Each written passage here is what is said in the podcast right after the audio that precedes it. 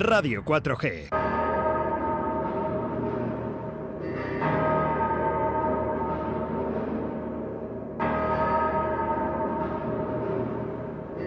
Aquí comienza Deportes 4G con Javier Martín.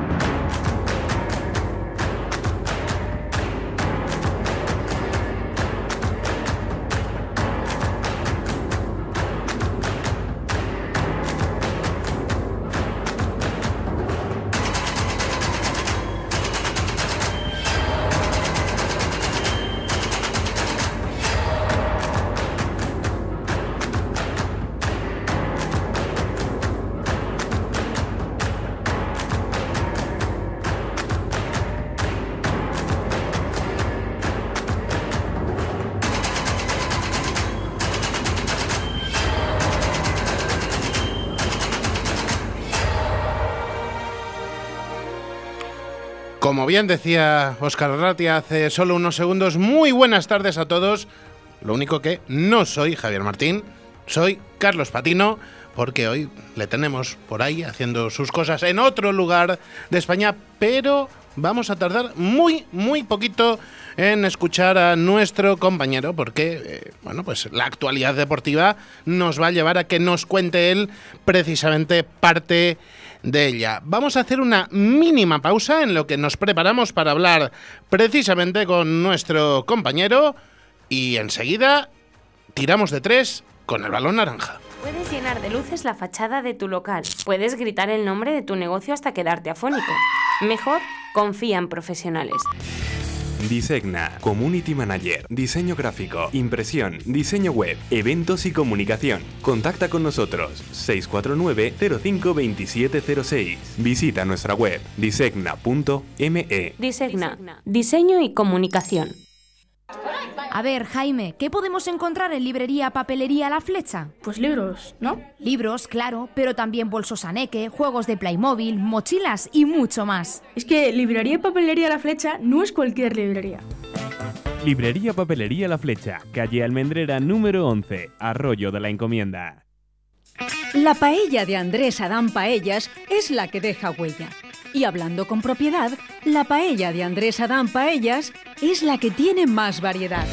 Paella de marisco, mixta, de carne, boletus y secreto ibérico, arroz marinero, arroz negro con alioli, arroz con pulpo y langostinos y nuestro exquisito arroz con bogavante.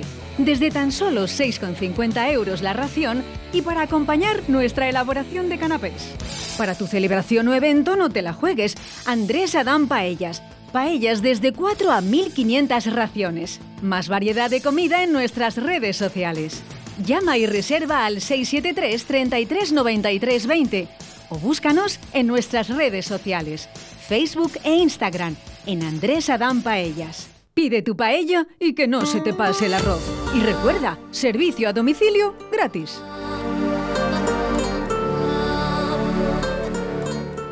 Y yo decía que, bueno, tirábamos de tres, pero también sirve perfectamente matar sobre el aro, tirar de dos, un tiro libre. Nos vale cualquier cosa porque además tenemos buenas noticias que contar desde el Campeonato de España Infantil de Baloncesto que se está jugando en Marín, en Pontevedra. Y para eso tenemos a nuestro compañero Javier Martín al otro lado del teléfono. Muy buenas tardes y enhorabuena de momento. Voy, muy buenas tardes, Carlos. Pues aquí sí, aquí estamos en Marín, en un municipio muy bonito, en Pontevedra, disfrutando del Campeonato de España Infantil de uno de los equipos del Club Baloncesto La Flecha, en la categoría infantil, concretamente el Infantil A, dirigido por Óscar Sánchez, Óscar Arranz y José Antonio Cernuda también.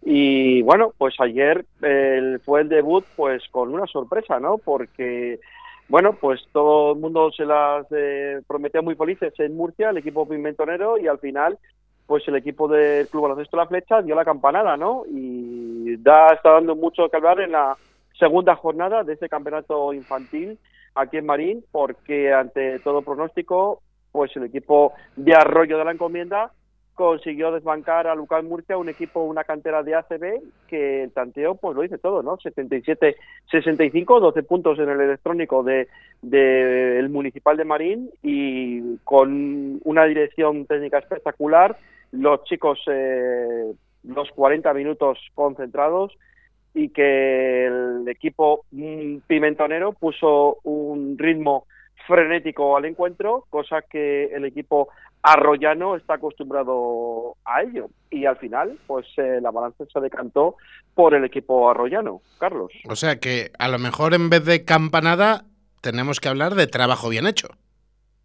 Trabajo bien hecho, trabajo bien hecho durante varias temporadas en este club y de este cuerpo técnico y de los y de los chicos que al final son los protagonistas. Estamos hablando de chavales que están cumpliendo durante todo este año 2022 14 años, o sea que son prácticamente niños, ¿no? Están, están empezando esa adolescencia, pero que un equipo muy maduro, tanto en lo mental como en lo físico, y que son capaces de desbancar a una cantera, como hemos citado antes, de Lucas Murcia, una cantera de, de ACB.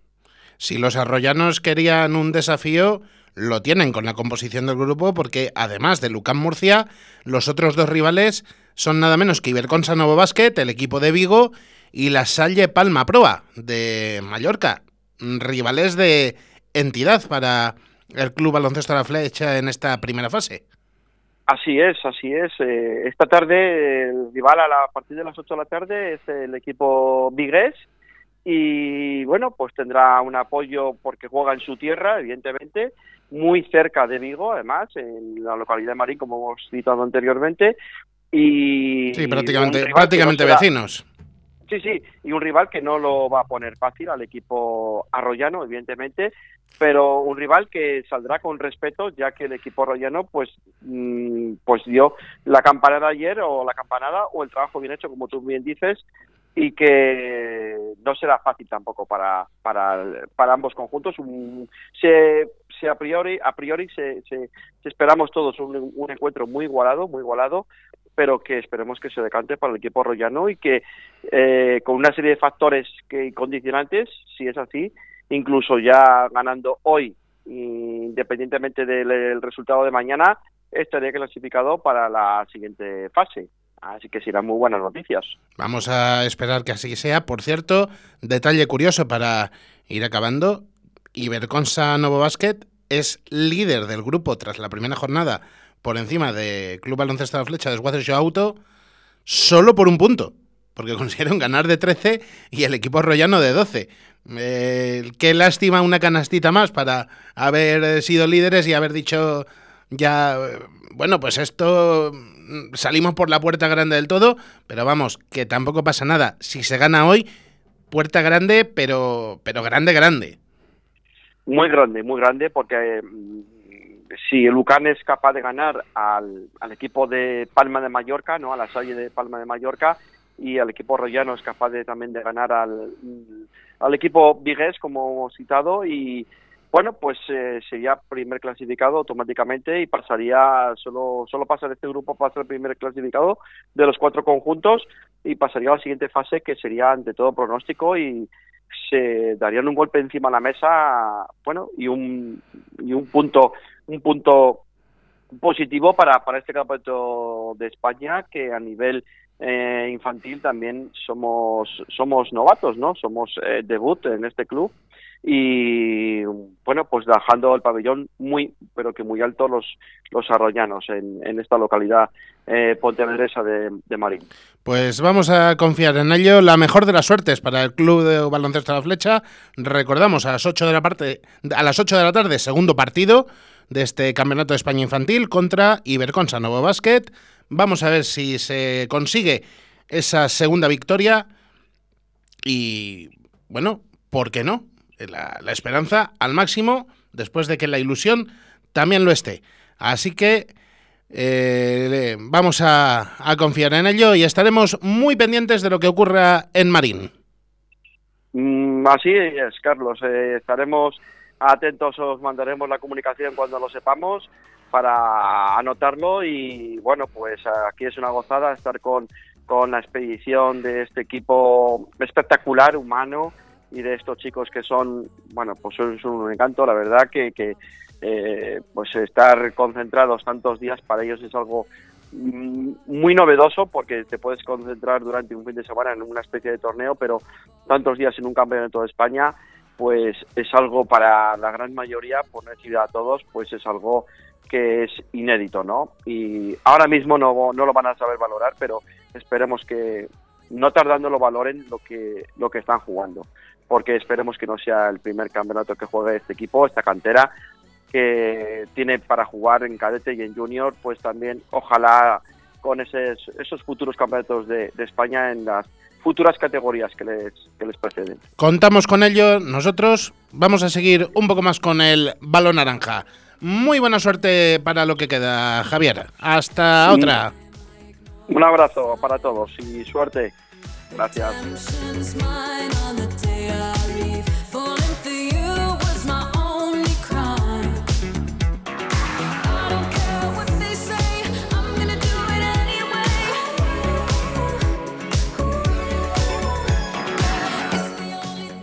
No pudo ser la machada en Pisuerga. No son las mejores noticias las que hemos tenido con el final de esta primera eliminatoria del playoff por el ascenso a la Liga ACB, pero aún así hay que estar muy, muy satisfecho de lo que ha conseguido el UMC Real Valladolid Baloncesto, con muy buenas sensaciones de los de Paco García en el tercer partido, donde sobre todo eh, cimentaron esa victoria 67-54 apuntillando al equipo madrileño con un enorme parcial en el tercer cuarto del partido. Dubitativos durante la primera mitad del encuentro, pero con ese gran parcial vimos la mejor versión posible del UMC Real Valladolid Baloncesto que en ese momento conseguía poner el 1-2 en la serie pero que ayer pues no, no, no podía, no podía y cayeron por una contundente diferencia de 26 puntos, 59 a 85, pero como bien digo, no hay apenas nada que reprochar al equipo morado, que lo ha intentado hasta el final. Recordamos que hace menos de tres meses estaba peleando por eludir el descenso, no se ha rendido en ningún momento, pero el físico daba hasta donde daba y hay que reconocer que Movistar Estudiantes es un equipo pensado y diseñado para retornar a la ACB, sea como sea. Vamos a pasar por la sala de prensa para escuchar lo que dijeron los entrenadores tras ese cuarto encuentro de serie, el disputado ayer en el Polideportivo Pisuerga. Y vamos a empezar con Diego Epifanio, el técnico del equipo madrileño, que nos dejaba estas palabras elogiosas hacia los vallisoletanos. Felicitar a, mi equipo por la victoria de hoy. Creo que hemos hecho un gran esfuerzo. Em, agradecer a, a la afición que se ha desplazado de Madrid a animarnos, que en todo momento ha creído en la victoria de hoy, y felicitar también a, a UMC eh, Real Valladolid, porque creo que nos ha puesto las cosas muy difíciles, ha competido mucho y nos ha exigido eh, mucho desde, desde el primer día. Y dijese lo que dijese el marcador. Para Epi, estas fueron las claves que tuvo el partido de ayer. Bueno, yo creo que una de las eh, principales virtudes de, Real Valladolid es, su trabajo del rebote, tanto el defensivo como el ofensivo.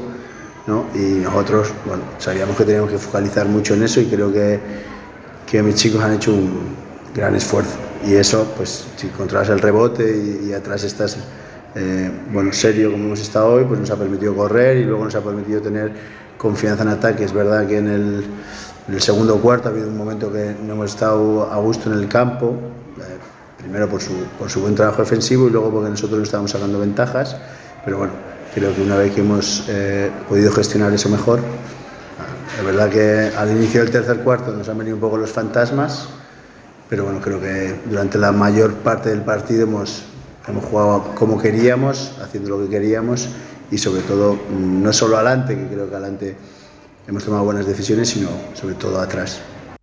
Era preguntado también el técnico de los del Ramiro de Maeztu si tuvo temor porque se pudiera escapar la eliminatoria para su equipo. Y esto es lo que contestaba. Yo he visto enfrente un equipo que nos ha exigido mucho. Creo que eh, nos han exigido mucho desde el primer día. ¿no? Creo que yo tengo fe ciega en los jugadores a los que tengo la suerte de entrenar y bueno, es verdad que hay veces que los caminos son largos, hay veces que tiene más piedras, hay veces que menos, pero yo creo que, que, lo que me demuestran mis chicos en el día a día es que no, no puedo tener ninguna duda en no confiar en ellos. Así que creo que hoy han demostrado porque, porque es esa fe del staff sobre, sobre los jugadores que tenemos la suerte de entrenar. Vamos a cambiar de bando, nos quedamos con los de casa porque esta era la valoración del encuentro y de algo más que hacía el técnico de UMC Real Valladolid Baloncesto, Paco García. Les adelanto que el corte es un poquito largo, más de lo habitual, pero no tiene desperdicio ni uno solo de sus segundos. Dando la enhorabuena a estudiantes, una excelente plantilla con mucha calidad que hoy nos ha castigado en los momentos, cada, cada error que hemos tenido nos lo ha castigado, algunas además muy duras de últimos segundos de, de posesión, pero evidentemente la calidad individual tiene un precio y ese precio evidentemente lo pueden pagar los grandes equipos como son o los grandes clubs como es en este caso estudiantes. Creo que pocos peros, pocos peros se pueden poner. Hemos, hemos luchado y lo hemos dado todo hasta que ya la gasolina se ha terminado del todo. Hemos intentado al menos yo desde el banquillo intenté hacer de todo, porque no, no daba para mucho más. Hemos tentado la suerte con la zona, incluso alguna situación de zona press, hemos intentado jugar con dos bases, con cuatro pequeños, con tres grandes, con... y no, ya no llegamos, no llegamos. Creo que la imagen de, de Winterin cuando ha robado ese balón en contraataque y ha reventado ya es un poco la imagen de, de este cuarto partido, ¿no? Entonces, bueno, solo puedo, lo que les he dicho al equipo, llegué a este vestuario un 17 de marzo, eh, jugando con un, una posición de descenso que estaba ahí, ahí, ahí mismito, con un calendario tremendamente duro y exigente, y dos meses y medio creo que hemos hecho algo bueno, que es devolver ilusión de ver al equipo jugar, de que la gente, a pesar de que quizá el castigo ha sido demasiado severo al final, eh, el público ha aguantado para aplaudir a sus jugadores y eso es un motivo de orgullo grande. ¿no?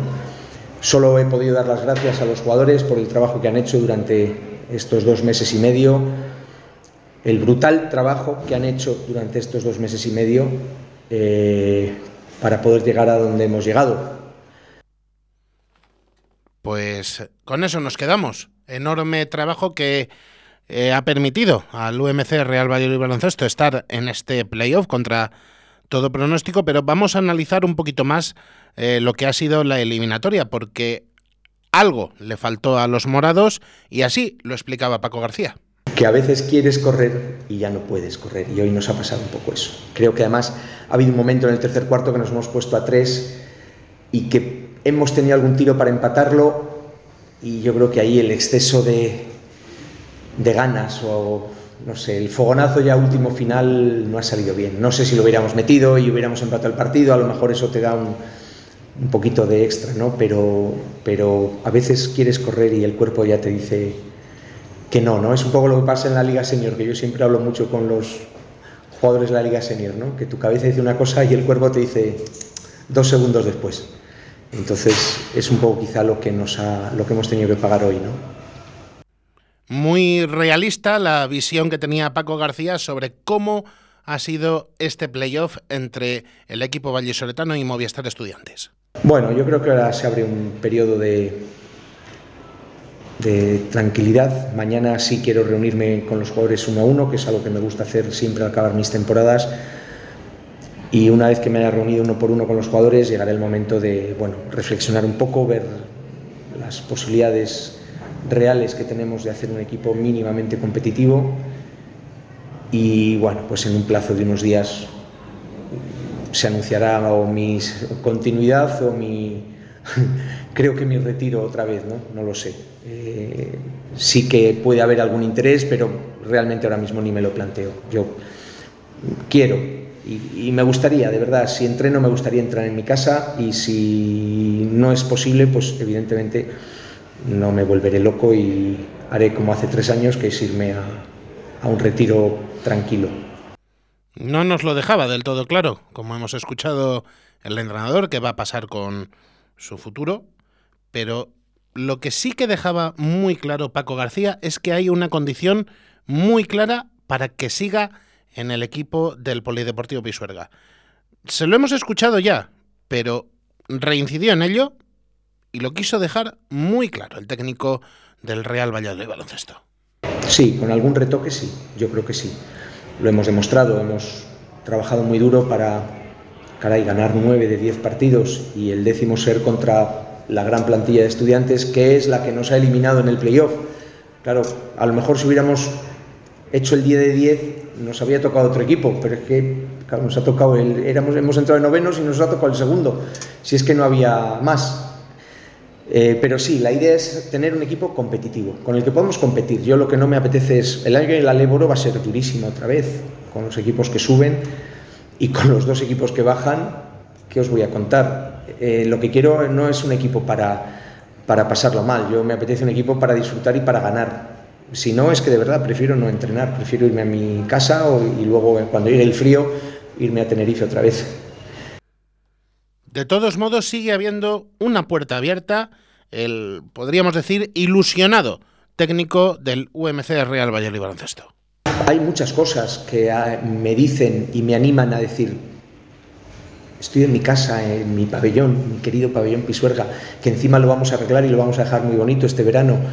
Eh, hay muchas cosas, ha subido el Real Valladolid de fútbol y todos los mensajes que recibo de, de los jefes del Real Valladolid es joder, podemos mejorar y podemos ayudar a que este club sea mejor, a que, la sección, no sé si decir sección de baloncesto, pero a que el baloncesto sea mejor, ¿no? No se trata de dar dinero o no dar dinero, el dinero del fútbol es dinero del fútbol, pero sí nos pueden ayudar a encontrar la vía de, encontrar más dinero, ¿no? Para hacer un equipo competitivo. Insisto que todas las señales son buenas para continuar pero hay que tomarse un poquito de reflexión, hay que hablar con la familia, hay que ver el estado físico, el estado anímico de estos dos meses y medio que ha sido muy duro y, bueno, y luego tomar decisiones. Yo tengo 55 años, mi carrera para lo bueno y para lo malo está hecha. Sigo teniendo mi punto de ambición, por supuesto, y eso es lo que intento trasladar en cada entrenamiento o en cada partido, pero también soy consciente que, bueno, que a lo mejor el propio club también puede pensar en otras opciones, vamos, que no, solamente es una decisión mía. Además tenía un mensaje para la afición, el mister del equipo vallisoletano. Lo que se ha vivido en estos dos partidos, o en el partido de Cáceres o en el partido de Castellón, pues ha sido muy bonito, ¿no? Ver otra de las gradas de Pisuerga con mucha gente, que además con mucha gente vestida, que por ejemplo eso en el pabellón nunca había pasado. Y bueno, pues ha sido algo bonito de vivirlo y vamos a ver si le podemos dar continuidad, sobre todo que la gente se enganche a venir al baloncesto, no en momentos puntuales como es un playoff, sino que el baloncesto se convierta en un acto social de la ciudad, como puede ser ir al José Zorrilla cuando juega el Real Valladolid, pues conseguir que venir a Pisuerga vuelva a ser un acto de la actividad social de la ciudad, no para momentos puntuales.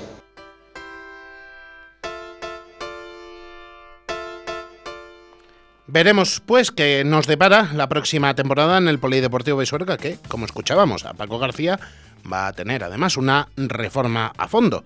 Sin duda, en la cancha se ha vuelto a disfrutar y yo estoy convencido de que se volverá. Nuestra enhorabuena por el pundonor, por la garra y por el coraje que ha mostrado el, el UMC Real Valladolid Baloncesto en esta eliminatoria contra todo un transatlántico como Movistar Estudiantes. Ahora hacemos una pequeñísima pausa y aunque ya estamos en primera, nos vamos al fútbol. La revolución sexual y hace días que sabes que no, que a veces no hay que tener la razón.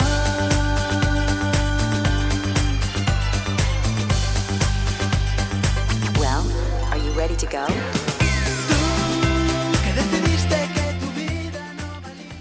Y le llamamos un poquitín más tarde de lo que es habitual por aquello de la tranquilidad que da no tener que estar disputando el playoff.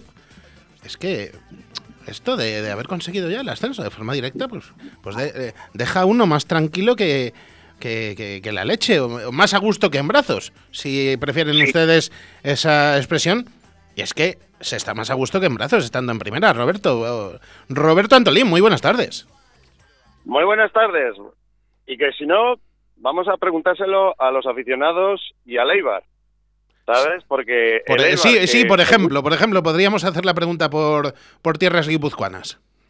Sí, un equipo que ha estado casi toda la temporada, por no decir toda la temporada, entre el primer y segundo puesto, que llegó al último partido de la Liga Smartman, al último partido, en ascenso directo, como líder, visitando al último clasificado, al Alcorcón, al último clasificado descendido hace varias jornadas que ha tenido la menor puntuación de la Liga Smartman en muchos años, tuvo que jugar el playoff y eso le ha supuesto quedar fuera. Yo fui muy claro y dije que el Eibar no subía y no ha subido.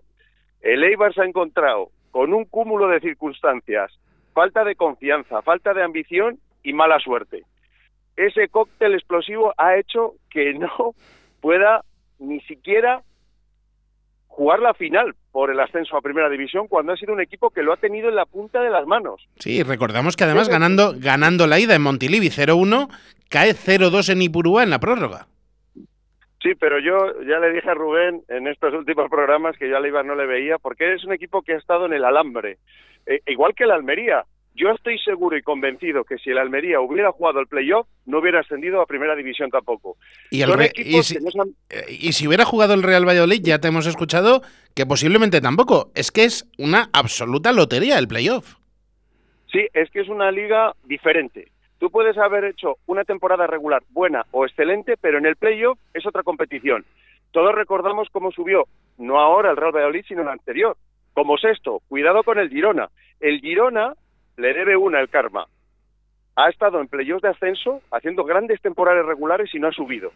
Este año que nadie hubiera dado un duro por el Girona, se ha clasificado al playoff como sexto. Recordemos que el Real Oviedo tenía ese puesto y debido a los resultados no pudo entrar. Yo creo que el que va a subir va a ser el Girona contra todo pronóstico, porque nadie, nadie hubiera apostado por el Girona, ni para meterse en los playoffs, y mucho menos para jugar en primera división. Y yo lo que haría si fuera Ronaldo, David Espinar, toda la cúpula encargada de eh, fichar jugadores es ir inmediatamente a por Stoikov, el jugador de Leibar. Es un futbolista bestial. Le costó solo un millón procedente del Mallorca, que antes estuvo cedido en el Sabadell, y a mí me parece un futbolista bestial que ha metido más de 20 goles siendo extremo izquierda, un puesto que no tiene el Real Valladolid, y yo si fuera Ronaldo ya estaría telefoneando al jugador y al club para hacer una oferta, por lo menos para estar en la pelea. Bueno, pues queda, queda ahí esa petición. Yo te iba a preguntar, pero ya nos lo has adelantado, lo que crees que puede pasar en esa final del playoff, pero mm, yo me quería fijar sobre todo en un factor importante. ¿Crees que puede pesar en exceso la enorme distancia que hay entre Gerona y Tenerife con dos partidos en solo una semana cruzando absolutamente toda España? Yo creo que va a subir el Girona. No creo que vaya a pesar eso, mucho menos ahora con las comunicaciones. No estamos hablando de los años 90, cuando el Real Madrid tuvo que fletar dos aviones para jugar en Tenerife. Eh, ahora las comunicaciones han mejorado mucho, a los vuelos charter les da una agilidad y los futbolistas eh, profesionales pueden viajar completamente solos y no va a haber ningún problema. Yo lo que le veo al Tenerife es que es un equipo que defensivamente es muy bueno. Las Palmas tuvo mala suerte, no, dosis de mala suerte toda en el partido de vuelta y yo veo a un Girona que va a ganar. O sea, yo, veo que el Girona va a jugar la próxima temporada en Primera División. El Tenerife es un equipo muy bueno en el factor defensivo. Es un equipo bien armado, tiene problemas arriba, eh, pero para mí el, el favorito es el Girona. Tiene un jugador como Stuani, que es un jugador que tendrá 60 años y seguirá marcando goles. Es increíble lo de ese futbolista. Sí, se, se jubilará marcando, marcando goles, efectivamente. Eh, un pequeño apunte podemos hacer también sobre actualidad blanquivioleta, porque el presidente ha cumplido su promesa, ha empezado a cumplirla. Está ya de camino, camino a Santiago. Santiago. Está de camino a Santiago en bici Sí, sí, con sí. su mujer. Eh, y el contrato de Monchu hasta 2026 será blanquivioleta, un jugador que ha hecho media temporada impresionante. Venía de no jugar en el Granada, empezó apostando Robert Moreno por él, iniciando la temporada, luego estaba en el banquillo y la verdad es que en el Real Valladolid, desde el mercado de enero, ha dado un rendimiento espectacular. Será blanquivioleta hasta la temporada 2026, si nada se tuerce, que ojalá sí sea, y creo que Fran Sánchez eh, debería, yo lo voy a, volver a insistir, pelear por el fichaje de Stoico. Me parece un futbolista bestial, el Real Valladolid, el jugador que ha tenido que jugar en esa demarcación, aunque no es su demarcación, ha sido Tony Villa. Hay que recordar que ni Hugo Vallejo, por lesión, ni luego Morcillo dieron un rendimiento óptimo en esa parcela del campo, y yo lo veo una, una posición muy interesante. Bueno, pues eh, aparte de estas eh, de esta petición que nos haces de la ya renovación de Monchu, yo sí te iba a pedir para ir terminando con el fútbol en este programa de hoy, mm, si te parece Roberto comentar, bueno, un poquito de esa esos rumores, esa ese interés que parece que hay por determinados jugadores y esas posibilidades de que lleguen nuevos nombres a la disciplina blanquivioleta.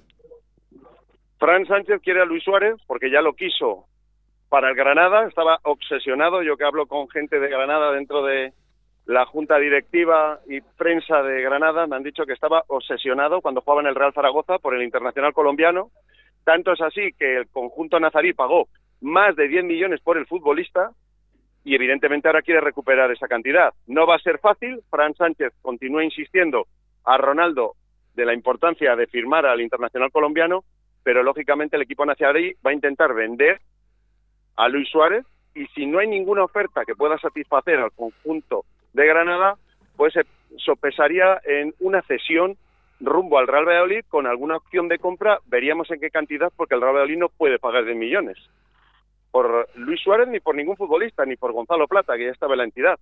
Se habla mucho también de Sergio Asenjo, por el jugador no habría ningún problema, pero habría que ver las condiciones en las que llegaría al Real Valladolid y si Pachete y Fran Sánchez no tienen otro nombre sobre la mesa.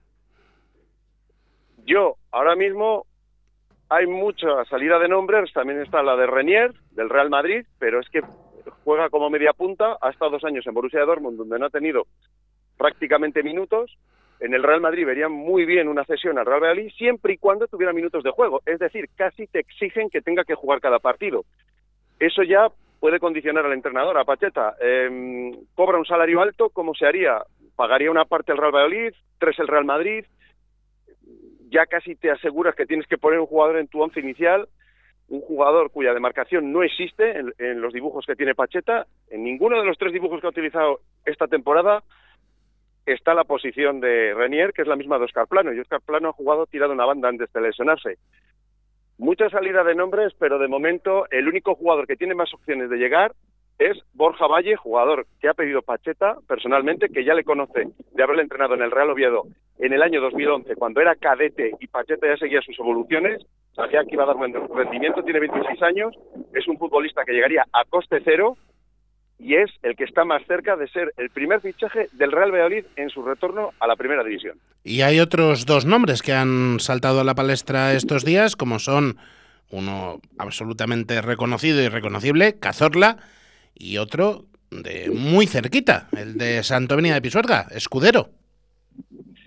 No lo veo, los dos casos, yo ni lo de Cazorla, es un jugador que ha sido muy bueno, historia viva del fútbol español, ha dado un eh, gran rendimiento en plenitud. Campeón de Europa y del mundo, eh, Roberto, casi nada. De sí, de Europa y del mundo, pero ya con los años que tiene yo no, no lo veo, o sea, no, no lo entendería tampoco, ¿no? Que una dirección deportiva, un jugador tan veterano, pasa igual que en el caso de Orellana, cuando llegó al Real Valladolid, un jugador que había dado un gran rendimiento tanto en el Celta como en el Valencia y sobre todo en el Eibar, pero que ya en el Real Valladolid nunca vimos su mejor versión.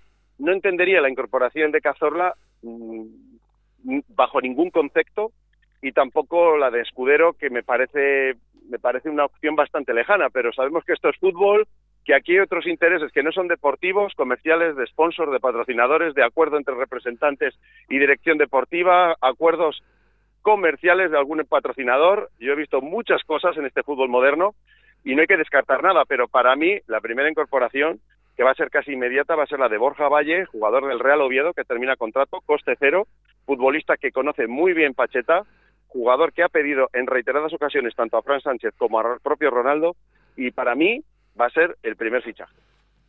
Y para acabar, eh, yo te voy a pedir, ya que Rubén no está hoy, que es el otro pronosticador pésimo que tenemos en el programa. Yo soy la otra parte de los pronosticadores pésimos, pero ¿te atreves con una, digamos, porra, un resultado para esa final del playoff entre Girona y Tenerife?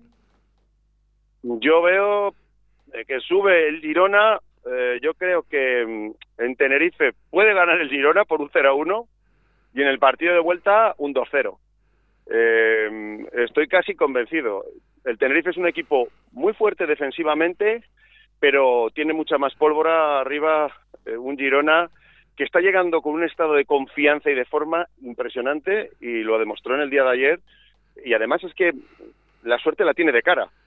Si vemos el partido ayer, el Eibar le acosó, le encerró en su área, y un balón al palo. Eh, está en un momento de esos que te viene todo de cara, que todo te sale bien. Y contra eso es muy complicado, ¿eh? eh contra eso es muy complicado competir. Así que para mí, 1-0 en el Eleodoro y 2-0 en Montilivi. Sube el Girona. Pues ahí lo dejamos. Vamos a ver si se cumple y cuál de los dos equipos acompaña a Real Valladolid y Unión Deportiva Almería a Primera hay que División. Un apunte, hay que decir un apunte. El Real Valladolid es el único equipo que ha ascendido después del descenso. Hay que recordar que bajaron Cierto. el Eibar y el Huesca, y el Eibar y el Huesca continuarán en segunda división. Solo el Real Valladolid retorna a la primera división.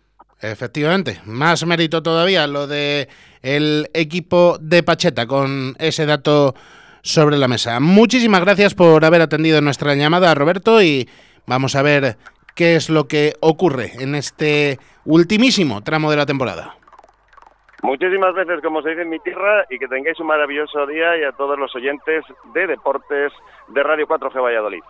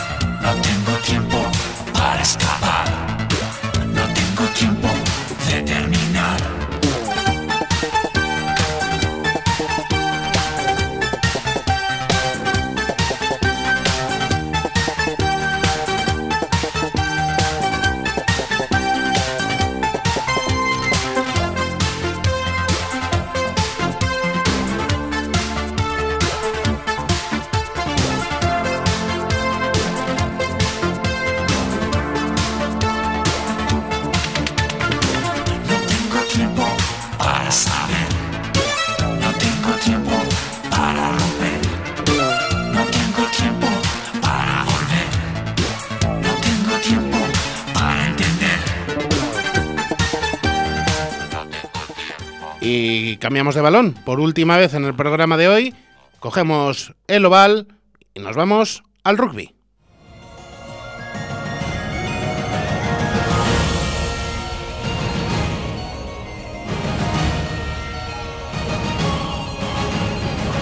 El rugby con Carlos Patino.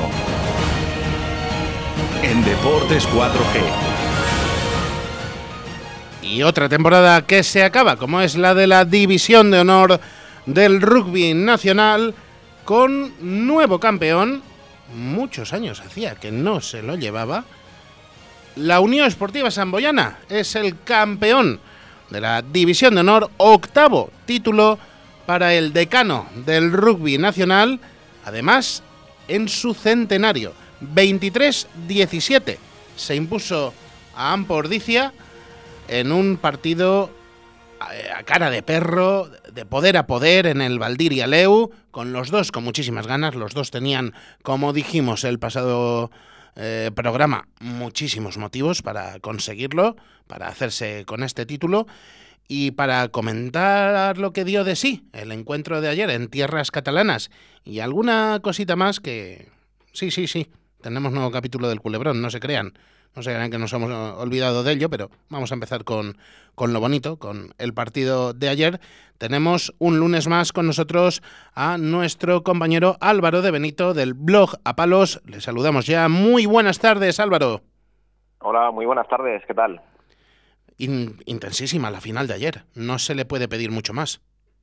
Fíjate que yo eh, creía que, que, Ordicia iba a dar la, vuelta a la tortilla, pero al final se impuso, yo creo, el, el, bienestar, ¿no? El, el, bien posicionarse de, de, la Unión Esportiva Zamboyana, que fíjate, aún así empezó con un susto, ¿no? Eh, empezó adelantándose Ordicia, Luego ya ahí también mucho tuvo que ver Javier Rojas en la recuperación de, de la Unión Esportiva Samboyana de los catalanes, dos drops, que es algo que, a mí me encanta, y a partir de ahí, todos, pues, bueno, a, aguantar los invites. A todos, a todos. Lo de ver un drop nos encanta, si son dos y encima casi consecutivos ya ni te cuento.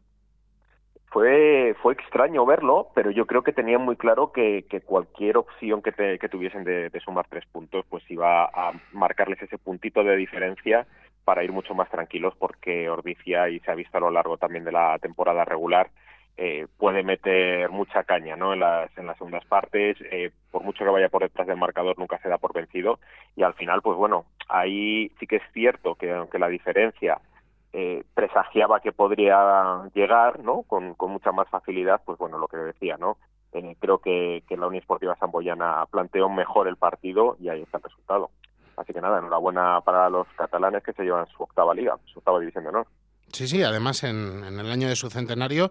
Y un factor que no sé si compartirás mi opinión, pero que a mi modo de ver fue importante. Bueno, hay dos. Uno ya le has eh, señalado tú, como es esa excelsa forma de jugar de, Javier Rojas en su la que será su despedida de la Unión Esportiva San Mañana. Recordamos que pone rumbo a Italia la próxima temporada, pero hay otro factor que a mí me, me parece que hay que destacar. Valentín Cruz no tuvo el mismo día que una semana antes en Pepe Rojo no estuvo tan, tan movido, vamos a decirlo así, eh, pero yo creo que también fue resultado de, de esas acciones de, de la Unión Esportiva Zamboyana. Así que es cierto que, por ejemplo, hay, hay algunos golpes de castigo ¿no? que no consigue incluso sacar del terreno de juego ¿no? del Valdiria Leu y eso puede, en esos momentos puntuales, pues puede sancionar muchísimo ¿no? la, la dinámica de recuperación de Ordicia.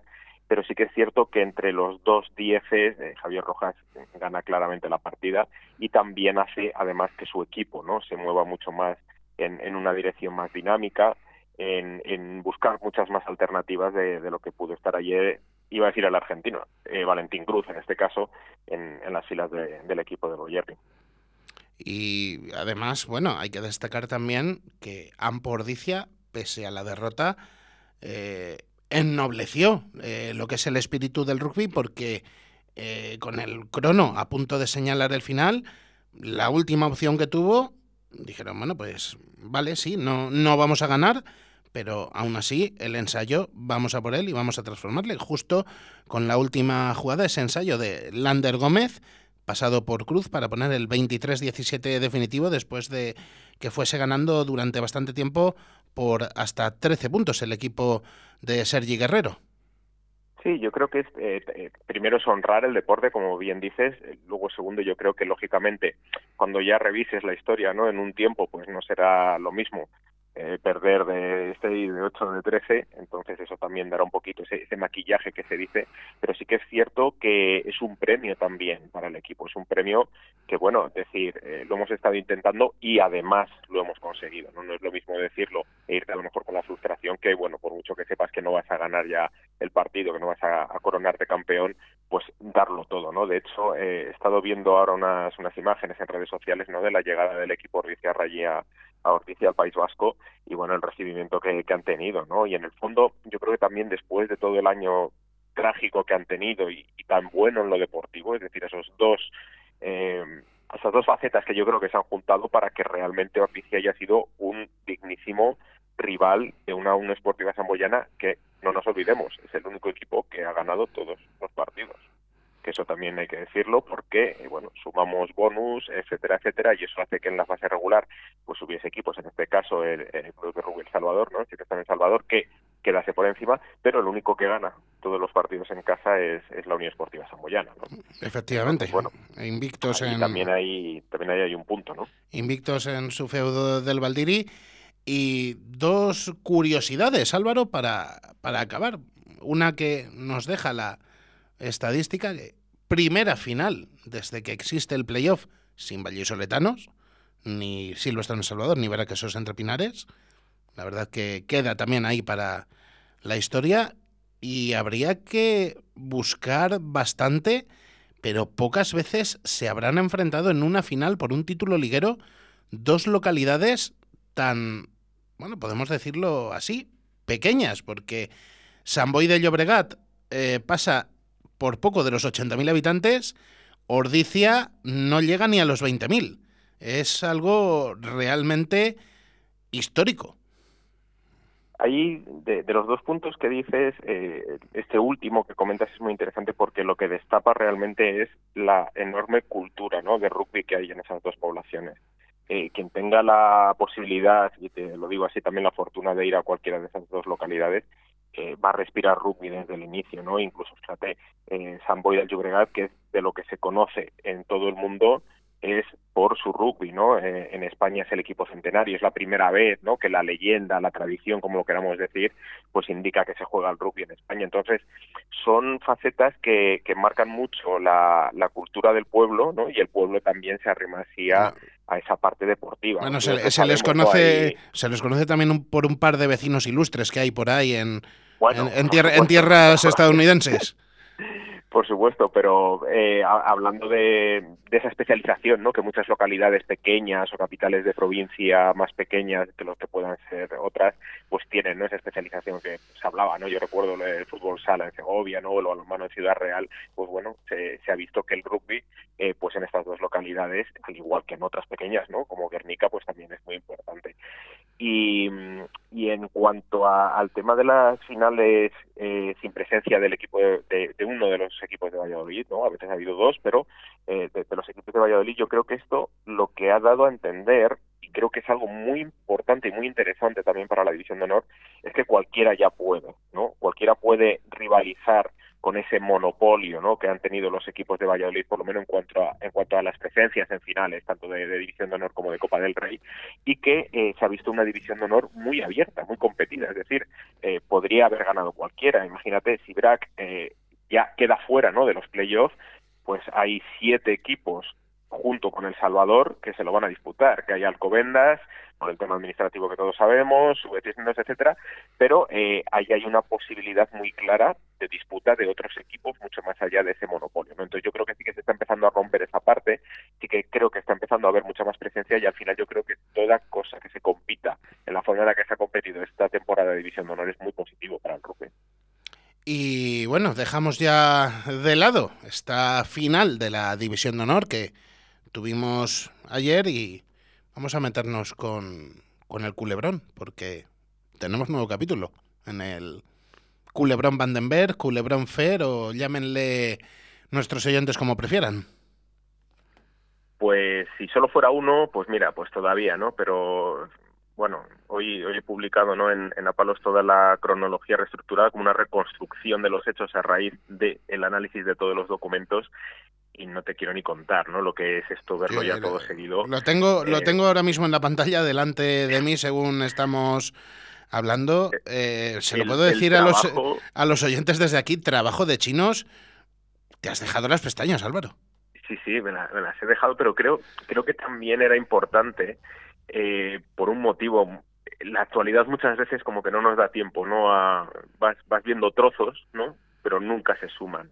Y yo me había planteado esto hace, hace pues eso, tres, cuatro días. Dije, tengo que ordenarlo, ¿no? Y creo que además puede servir para mucha gente para que en cualquier momento pueda consultarlo y entenderlo. Pero fíjate, eh, nos conectábamos, ¿no? La semana pasada y al final eh, decíamos, bueno, pues ya más o menos a ver qué hay. Bueno, pues tuvimos primero el culebrón que se abre por otro frente, que es el de Jason Tomane, el del jugador eh, oceánico que juega con Rumanía, ¿no? Y que el mundo pues publica una información en la que muestra unas capturas de la mujer, en los cuales, pues bueno, parecería que hubiera pasado en Szeged, ¿no? En una ciudad húngara, eh, pues más del tiempo permitido, de abrir por ahí. Luego, eh, ¿no? Jorge Noguera, compañero nuestro, pues también dice, bueno, pues es que además hemos consultado a fuentes federativas y dicen que pueden ver ahí, ¿no? Algo de ángulo, ¿no?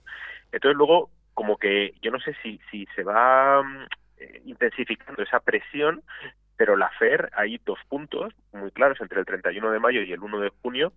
El primero es eh, que eh, la FER publica ¿no? un acta de su comité de disciplina en el cual dice que ha abierto expediente a Gaby Mandenberg. Recordemos que es la primera vez que se abre o que se, eh, se apunta directamente al jugador desde la Federación Española de Rugby, tras las alegaciones expuestas por Sebi, ¿no? por el manager de la, de la selección eh, senior masculina. Entonces, eh, Sebi lo que dice es, bueno, ya hemos leído eh, todo lo que había que decir eh, o todo lo que se ha dicho en ese en esas actas preliminares y ahora tengo que decir mi parte no lo que lo que para mí sucedió. Y él pues apunta varios días en los cuales pues dice bueno pues nosotros sí que mostramos el interés por Gaby Mandenberg luego hablé yo con él mil veces para decirle oye esto es importante lo has entendido todo mira que no jugamos que aquí nos ha dado ya caña World Rugby antes con esto de las elegibilidades él me dice que sí que lo entiende entonces hay una sí porque abre, ¿no? este otra camino. otra cosa no pero eh, experiencia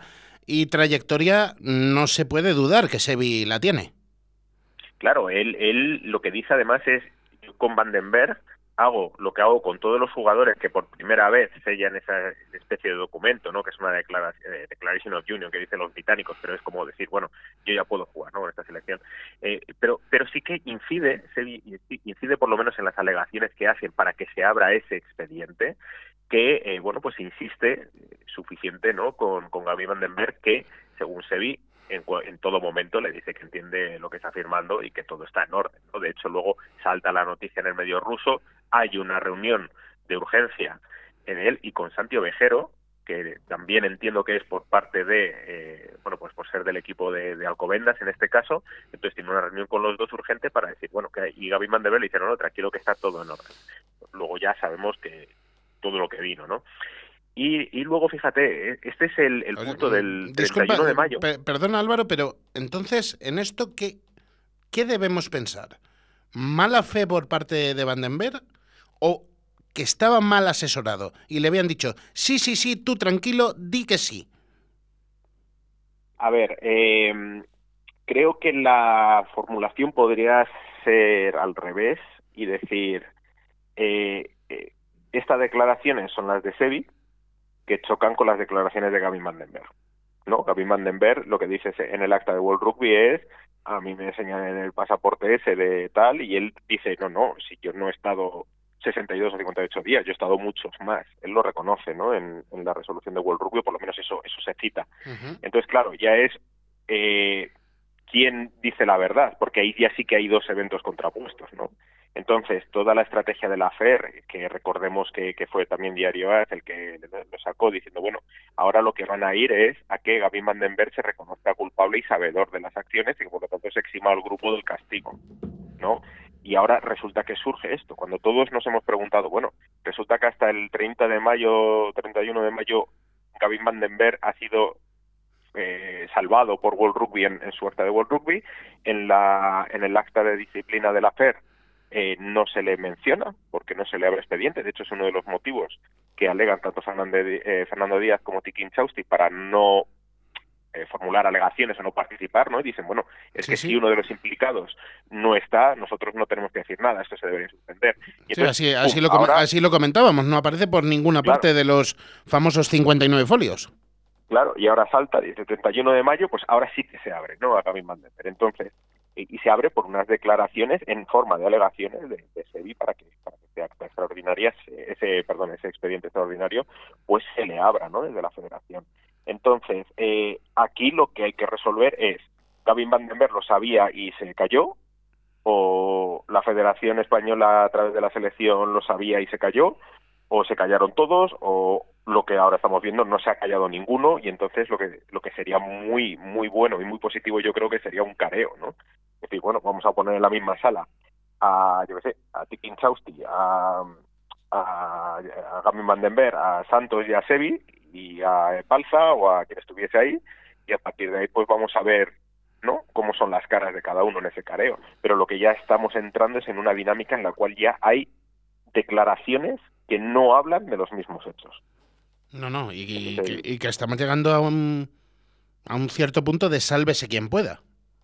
Sí, eso también de todas maneras yo creo que ha sido desde el inicio, es decir, si uno se lee, eh, insisto, eh, puede leer las actas, eh, puede usar el índice que, que, que he hecho, ¿no? Para para palos eh, y a partir de ahí tú puedes ver en las actas que las alegaciones que se hacen y que se publican ya a finales de, de mayo, eh, las alegaciones que se hacen durante todo el periodo de investigación siempre ha sido un yo no he sido. Yo no he sido fue la FER quien no cotejó, ¿no? Dice Alcobendas. Además, Alcobendas dice yo no he sido, habrán sido estos tres, ¿no? Los tres famosos que aparecen tachados y que luego ya se saben los nombres. Los otros no hablan, ¿no? Gamin Vandenberg dice, a mí yo pasaba por ahí. Eh, luego World Rugby dice, no, no, nosotros dimos un ok a algo, pero ese algo estaba, sus, eh, estaba sostenido, ¿no? Estaba apoyado por unas una documentación que luego resulta ser falsa. La federación dice, bueno, es que a mí me engañaron, ¿no? Entonces, al final, eh, no sé quién ha sido, pero alguien ha tenido que ser. No, no hay un pollo montado de 150 folios, eh, siete actas extraordinarias, procesos extraordinarios, entrevistas, no sé cuántos comunicados oficiales hubo de la Asociación Nacional de Clubes, de todos los clubes implicados en, en, el embrollo de cómo se resolvía la división de honor, de los propios jugadores de la selección española, de la Federación de Rugby, luego la entrevista con Hacen. Eso no se monta de la nada. Es que parece que eso ha salido de la nada, ¿no? Si No, nadie no, ha sido, ¿cómo es posible que estemos en esta? ¿no? Está- Entonces está yo creo claro. que es un tinte que desde el inicio ya se veía venir, que nadie quiere hacerse responsable. Sí que es cierto que en un momento, fíjate, a mí me daba la sensación, y es una sensación, ¿eh? de que sí que había, o que podríamos tener más claros quiénes eran los responsables en un inicio que ahora mismo. Me da esa sensación. No, no, y a mí, a mí también, porque la cosa no hace más que complicarse según pasa el tiempo. Y yo no sé si podemos esperar a ese plazo inicial del 12 de junio, que es cuando se estima o se estimaba en un principio que podíamos tener resolución final de la apelación ante World Rugby y se supone que ya de forma definitiva la dimisión de Feijóo. Claro, es que eh, ahora, con la apertura del expediente a Vandenberg, es cuando empieza a cobrar sentido lo que se decía, ¿no? Lo que, lo que Noguera hablaba en AS de, bueno, fuentes federativas dicen que esta es la línea, ¿no? Del recurso. Vamos a decir que Gaby tal. Entonces, si te acuerdas, yo lo, lo comentaba contigo, ¿cómo es posible que eh, en la disciplina que tú puedes tener dentro de, la federación no menciones en tu acta o eximas porque no se le ha abierto un expediente a Gaby Vandenberg y a World Rugby le estés presentando una alegación en esa línea, ¿no? Entonces no tenía sentido. Entonces, pues, pues, no sé si por lo que fuera, ¡pup! Pues aparece a finales de mayo SEBI para que con sus alegaciones pues se abra un expediente eh, extraordinario a Gavin Vandenberg. A partir de aquí, pues a lo mejor en 12 de junio, que es cuando tenemos estimado, puede ser antes o después, pero vamos, calculemos que esa es la fecha por los plazos, eh, aparece una resolución. Imaginemos que la resolución es positiva. Bueno, pues se abrirá otro melón, ¿no? De si es positiva, a mí porque me has echado, etcétera, etcétera. O si es negativa, paralelamente ya se está abriendo otro camino, que es el de las publicaciones estas de, Jason Tomane, del jugador que te comentaba, de la selección rumana, por la cual la Federación Española ya estaría estudiando todo ese caso para poder elevarlo a World Rugby, ¿no? Ahí ya, bueno, si es extemporáneo, si lo tenemos claro, la Federación Rumana dijo, ¿no? Nosotros lo tenemos claro, hemos seguido todos los pasos. Bueno, también se decía eso aquí en España, ¿no? Entonces, eh, esto da igual, si es que en una semana hablaremos y habrá otros tres frentes abiertos y, y, habrá que hacer otro índice porque habrá declaraciones que se intercalen entre uno y otro día o sobre el mismo hecho elementos opuestos, ¿no? Entonces, es un culebrón, si es que tú lo has definido muy bien, es un culebrón, eh, ¿para qué quiere Netflix? Eh, yo digo, ¿no? A la altura de Topacio, ¿no? Decía el otro día, o de Cristal, ¿no? Alguna de estas telenovelas que... No, que no, yo creo, yo, en los creo- 80, los 90 y yo creo que, ¿eh? yo creo que ya es casi Falcon Crest. Pues es algo, o, da- o sí, o Dallas, ¿no? Ahí con, con cosas de, de poder, ¿no? Y de tal. Solo que en vez de petróleo, pues hay, hay ahí, yo creo, la... el- yo creo que el premio, sinceramente, va a ser eximirse de la responsabilidad final. La cuestión está solo en, entonces en ver eh, quién es JR con, con su sombrero, Claro. porque bueno, vamos a, vamos a ver quién puede ser. La- eh, los giros que puede dar esto todavía son enormes, Sí, múltiples, como, como tú bien dices, y es que cada día es ver y dónde estamos. Claro, eh, o sea, para, para resumir, para que todos los oyentes lo sepan, desde que hablamos la última vez, eh, se abre un expediente a Gaby Vandenberg. A algunos les podrá sorprender que sea la primera vez que la federación abra directamente un expediente a Gaby Vandenberg. eh, por las declaraciones de Sevi. prácticamente Luego un, lo- un mes después de empezar todo, o algo Sí, más. Luego lo de lo de Jason Tomane, que no sé qué recorrido podrá tener, porque bueno, Yo me pues, atrevo, yo me atrevo a pronosticar que muy poquito, Álvaro. es que hay un hay una parte en el en, en la resolución de World Rugby que dice que bueno la Federación no en su momento de alegación inicial dice que es extemporánea la denuncia de la Federación Rumana no por el caso Ga- Gaby Mandenberg pero que luego como que bueno la, la omite quita se le olvida no lo sé no entonces eh, yo no sé si a estas alturas del cuento con toda la, documentación que se pueda tener pues va a ocurrir más de lo mismo o actuará World Rugby de oficio porque ya está viendo que esto es un cachondeo y además que siempre están los mismos protagonistas, no nos olvidemos. Aquí, además de, de España, siempre está Rumanía y además de, de Rumanía siempre está en España porque es el gato y el ratón, es el juego eh, de si yo caigo tú vas a caer conmigo, que es lícito mm, mientras que esté dentro de la legalidad de que no se hagan trampas y si todos hemos hecho trampas o una parte ha hecho trampas pues pues que se demuestre no a partir de ahí. Y luego pues mientras pues están ahí pues los portugueses o en el caso de de hace de hace cuatro años pues los alemanes a ver qué les cae no Oye, o los rusos no pues los clasificamos directamente pues a ver aquí y tal. Entonces bueno pues eh, este es el rollo. Entonces en, en, en una semana pues en una semana tendremos resolución de World Rugby. Tendremos que ver si si ha salido adelante eh, la resolución de de Gaby Mandenberg ya también se se hizo oficial, por decir así, se rubricó ya que las sanciones contra Alcobendas eran efectivas y lo hemos visto, lógicamente, ya acabó la división de honor, el descenso administrativo, etcétera. Eh, ¿Qué quieres que te diga? Si es que, Sí, bueno, que no hay y- más. y vamos a acabar con, con dos apuntes, si te parece, que además tienen que ver con, con la misma zona del país, con, con el rugby.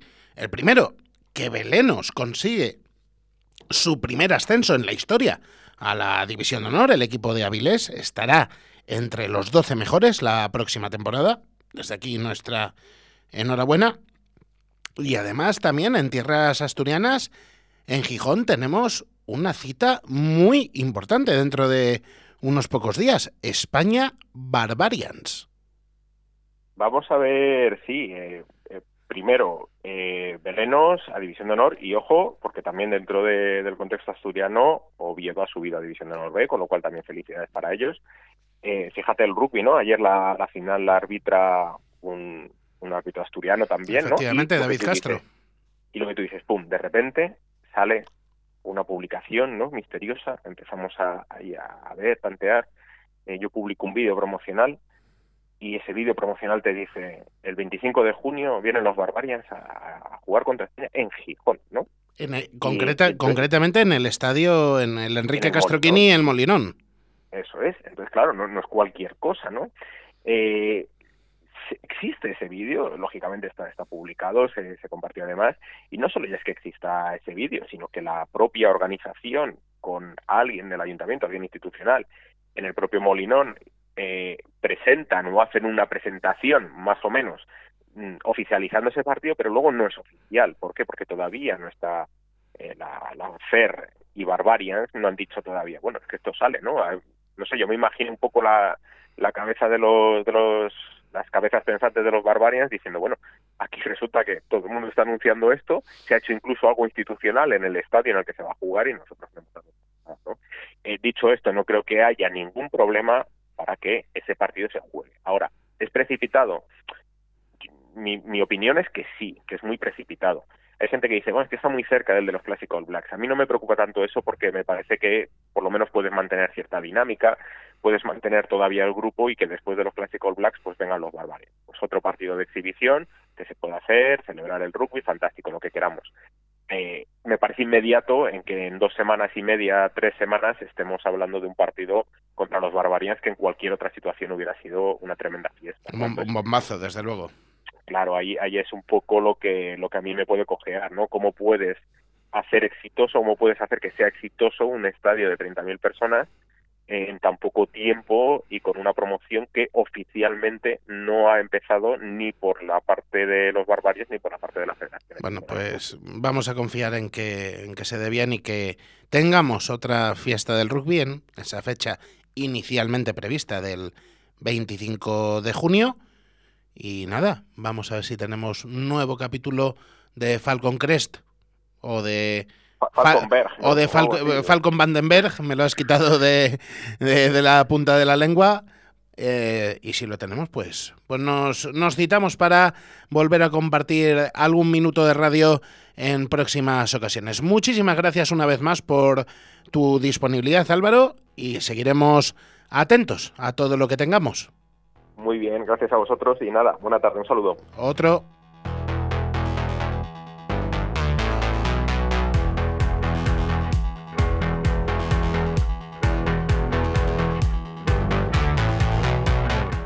Y hasta aquí ha llegado Deportes 4G Valladolid este lunes 6 de junio.